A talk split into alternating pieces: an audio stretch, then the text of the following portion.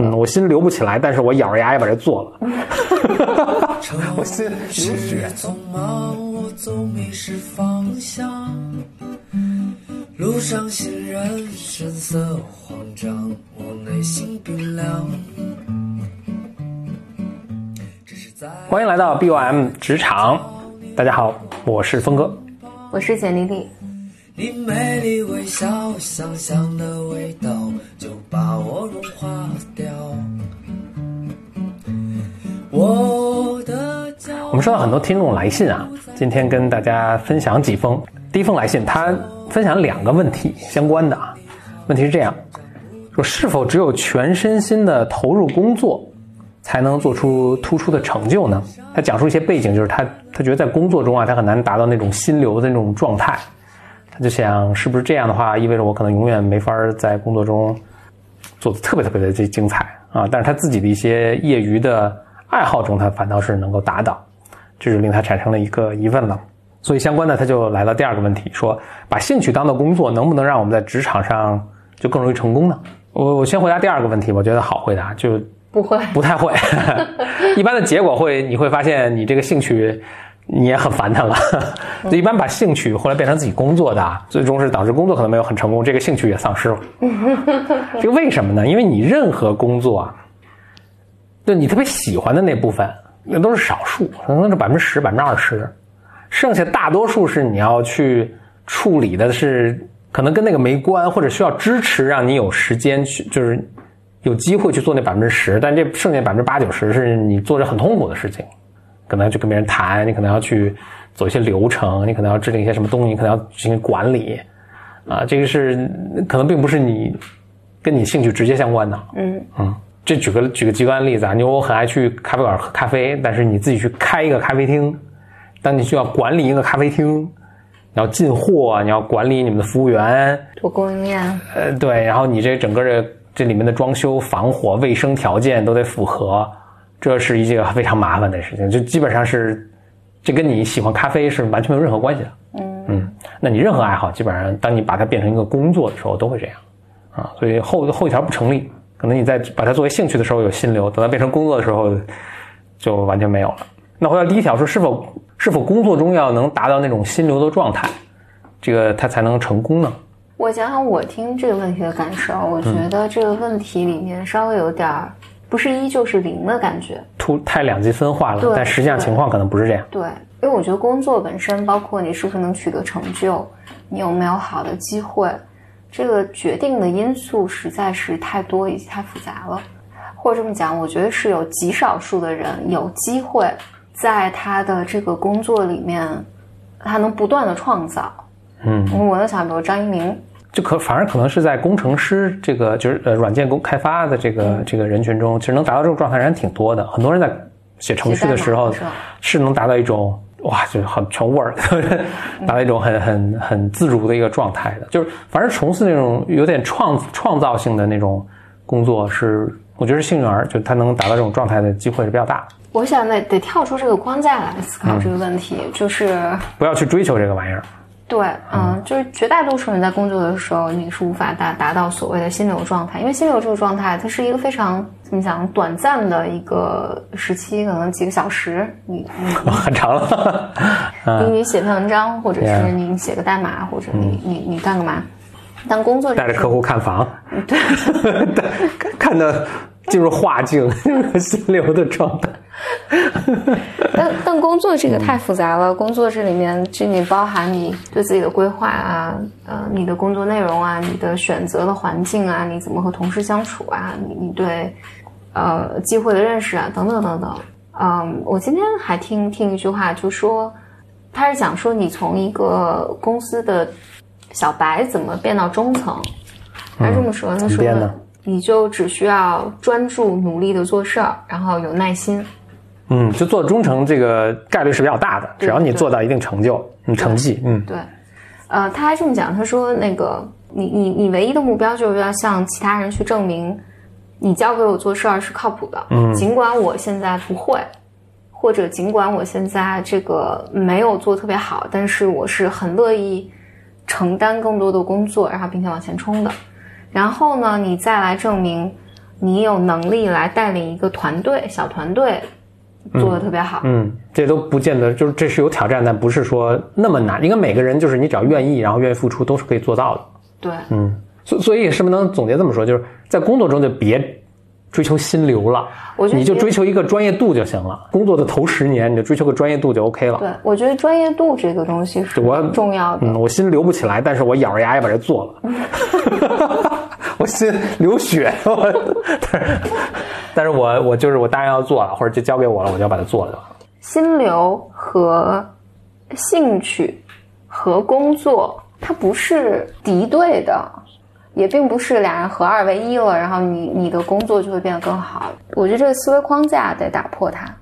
嗯，就是你你你仍然在一个复杂的工作里面，你可能里面有百分之十或百分之二十的东西，你做的时候是有心流状态的。嗯，但它整体上，你你你应该培养自己一个职业度吧。我在这个职场里，我应该做到什么，能做到什么，哪些是我应该学习的规则。嗯，换句话说，就是谁也没法保证，任何公老板或者公司也没法保证说你来天天都心流。这基本没你要是有对生活有对工作有这个追求，那你们找不着合适的工作环境。你必须，反正就是说这人靠谱，就是他来不管是今天什么状况，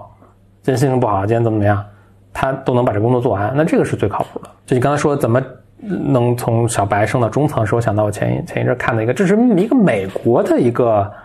就比较成功的一个，但当然岁数很大的一个人了。然后他就跟年轻人去讲话的时候说这么一个事儿，他说。我纠正大家一个误区啊，因为在座都是年轻的学生，应该在一个学校的环境里讲的。就大家可能马上要工作，可能大家会有一个误区，就比如说我尤其加入一个大公司，或者这公司其实还挺挺好的一个品牌的一个公司，我当时就是他说那他当时啊有一个误区，就是哇这个茫茫人海，我自己很难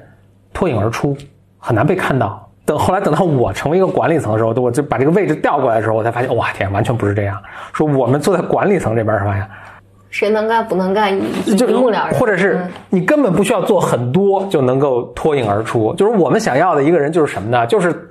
说干什么他就干了，然后这个事儿呢，今天让他干，他今天他就干完了，他才会走。然后也不会多说什么，就该干就干了啊，就就你做到这个就行了，绝对会被提拔，因为连做能做到这个人都很少，嗯啊，然后你要再有点主动性，还想多学一点什么的，我天，那简直难得的人才。对，我以前肯定也，我以前也有这种疑问，就是这个门槛这么低吗？后来发现真的就是这么低，所以这是个好消息，就是你根本不需要。哇天，不需要你是什么名校毕业啊，甚至不见得需要你说我一定质量多高多高啊，什么能力一下一上来就需要多高多高啊，都不需要。就尤其你刚刚开始工作的时候，嗯，有些基本素质具备就。下一个用户来信，这个信还跟我们之前的一些节目有点关系。我们之前节目曾经说，疫情期间是一个你表现自己的机会。这位听众就这么去做了，结果就果然被提拔了。他想跟老板呢，也想借这个机会 build 一个 connection。他想是不是要送个礼呀，或者是因为他自己呢也是可能比较内向的人，就是其实工作中除了工作也不谈更多的事情。他老板可能也是这样的一个人。那这次呢，老板其实给他了一个很好的机会嘛，所以他想表示一下，他就来问怎么表示比较好。我的建议呢，就就不用送礼了。但是我不太清楚他具体是什么样的环境，是不是在他们那个环境里，这个是一个比较认可甚至是预期的一个做法。也许是啊，嗯，你自己有一个判断。如果是我呢，我可能不见得会去送礼送礼，我会可能这么想，那就是因为你跟你老板工作嘛，你可以想想你怎么能够帮他承担更多的事情，呃，让他的工作更简单。嗯，他应该有他的老板，就在他在他的老板面前之前怎么能表现得更好，怎么能帮他节省时间？等等，总之吧，你大概理解我这个意思。呃，并且如果你不太清楚怎么这么做可以更好的时候呢，你可以直接问他，那么就我也到这新岗位。我希望能做更好，我希望能承担更多什么的，你就直接问他，你你看他会给你怎样的一个建议和答复，这是一个很好跟他沟通的一个事情。他提拔你，我想他未必是特别期待你的怎么样的一个礼物，但他呢，应该是很期待你能在这个岗位上能做更多的事情，特别是能够帮助他更多的分担解忧。我我会给这样的建议，就是也是你的工作环境，就在在有一些环境下，可能是。就大家有这个文化在嘛，所以我觉得是 OK 的，需要表示一下。但在我们如果说在这种互联网公司或者应该大概率是不需要送礼。如果是我个人的话，我处理方式可能和你不一样，是我有可能就是给，如果只是只是要表达我重视这次机会，以及我很乐意，就很感谢他的话，我可能会就发一个工作微信，嗯嗯，或者发一个邮件给他，就呃写的可以比较简洁明确，非常感谢他，然后我也很很重视这个，如果有什么后面需要我做任何事情，随时联系我，嗯，或者随时召唤我，那个人还是他老板，应该是每天召唤他。对，就随随时告诉我，就是你表达一个态度在，嗯我觉得就可以了。但是如果有机会，但正常状况下，就是你新到一个岗位上，你的上级应该都会跟你交代这个岗位我对你的预期是什么。嗯，因为有机会做一个一对一的一个对对对沟通。或者如果你老板没有安排，你当然可以主动以此为机会，就是说我新到这个岗位上，所以我想跟你碰一下你对这个岗位的预期，然后这是我对于这个工作的想法以及问题。那你们之间会有一个基于工作上的一对一的相互了解，就应该就够了，我觉得。这一对一，我觉得就即使不是一个说你刚刚换了一个工作内容的时候，一对一我觉得是一个很好的工具，也是啊，取决于你的这个整个工作环境啊，是不是说这是一个可以被接受的一个呃做法？呃，你是可以主动跟老板去进说，我有些想法，就我们来聊一聊的。嗯，但是你得真的带着点儿想法啊，别去就瞎耽误时间。嗯，呃，你是真带一些想法，你真的是有些想要解决的问题，并且你已经有一些想法，说我怎么去解决，或者你觉得可以改进，并且你愿意去承担去改进这个东西。我不好的做法是一上来就我们这有问题，这有问题，这有问题。然后呢，我跟你说，你提你提这些问题，估计你领导都知道。他现在之所以没有去解决这个，就是可能这不是现在不是最重要的，或者他没有合适人选。你要说，哎，我看到我们这有些问题，我觉得最重要的现在是这个问题，并且我现在愿意主动我去解决这个，你让我试一试。哇，那这个就太人才，而且当然你的解决方案得靠谱啊，啊，太人才，那让你去试一试。甚至我觉得是可以建议，你上来也不见得一下一下就是说，就特别重要的问题，我急着想去解决，这领导让你去可能也不放心。你甚至可以找一个，就目前可能有些你觉得可以改进的地方，但是它不是万一出点什么问题，它不是一个毁灭性的打击，就大家会放心让你去，尤其是你可能级别比较初级，大家会放心让你去做，让你去试试，然后看看你的身手的。就这是一个特别好的展现自己的一个机会。大多数人都完全不主动，你稍微主动一点就挺好。我会有点担心你刚才说的这种，因为你你还要找到一个合适的问题，提出解决方案，嗯然后你再去找老板去谈，嗯这个压力有点大。一对一的沟通这件事情是重要的，就这个，要不然是你老板找你，要不然你找你老板。我觉得你老板找你的时候，这就事情就不是特别妙了。但你可以主动，比如说每周给老板一个 brief，就是我们这周大概做了什么，有哪些进展，啊、我有哪些想法，然后如果必要的话，我们可以比如说花十分钟见面谈一下，其实就可以了。因为你基于你的，因为你被提拔了嘛，然后你到一个新的岗位上，你肯定是有问题，肯定是有你不了解的东西，然后你想知道的东西，其实基于这些事情已有的材料和老板做一个沟通，表达一个态度，以及你的所有的注意力在你怎么解决你工作上工作的问题上就可以了。当然，他肯定是，既然他还是汇报给这个老板嘛，他肯定是有一个汇报机制的。你的，你跟老板的沟通肯定就围绕着你们已有的，或就比如说本来你们每本来就有邮件的定期的沟通，就围绕这个机制，或者本来可能你你就有跟老板汇报工汇报工作的一个机会。我我觉得这个还挺重要的，因为我有留心到绝大多数应届毕业生或者刚刚工作一两年的人，尤其是如果你还有一些权威的跟权威之间关系的议题的话，很多人会躲着不主动汇对报，躲着老老板走。我总认为我做了事情，我事情做了就可以了，我不需要向你汇报进度。但不是这样的，就是你跟你的老板不敢，不敢，嗯嗯，这个就会带来很糟糕的结果，因为老板就会认为这个事情我交给你，我不知道怎么，我不知道进展到哪儿了。这我还我我觉得这个还挺常见的，是所以嗯几乎默认大家都是这样，但这个确实是学生没有受过这个训练。你想他在学校的时候哪有什么机会跟跟一个权威，首先也没有什么管理啊，就他跟我不知道教授管管吗？应该也不管吧。我觉得我我我的成班主任长我的生长环境里面，就是老师管的太多，嗯，所以使得另外一方就是学生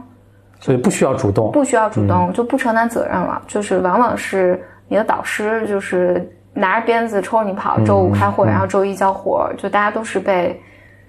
呃这种训所以徐。所以所以他到职场的时候，他老还就期待说，其实领导关心会来问我，啊对但其实人家那堆事儿就可能根本想不到你。不会的，嗯，他不会的。所以，如果你能做到你的项目进展实时汇报，嗯啊、你能让领导知道你的项目进展到哪一步了。嗯如果你遇到困难，你可能比如这个项目的周期你要 delay 两天，你能提前告诉领导说我需要 delay 两天，为什么？我需要什么样的帮助？就这些就能帮领导很大的忙了。嗯，但这真是需要意识上的一个转变啊。另外，这肯定也挺别扭的，刚开始没没做过的话，没做过就就是挺害很怕怕。啊，是嗯，挺害怕。我那我在想，可能发个邮件，因为它不是个即时通讯嘛。比如说你的发发邮件，邮件这是我老挺纳闷的一个事儿，因为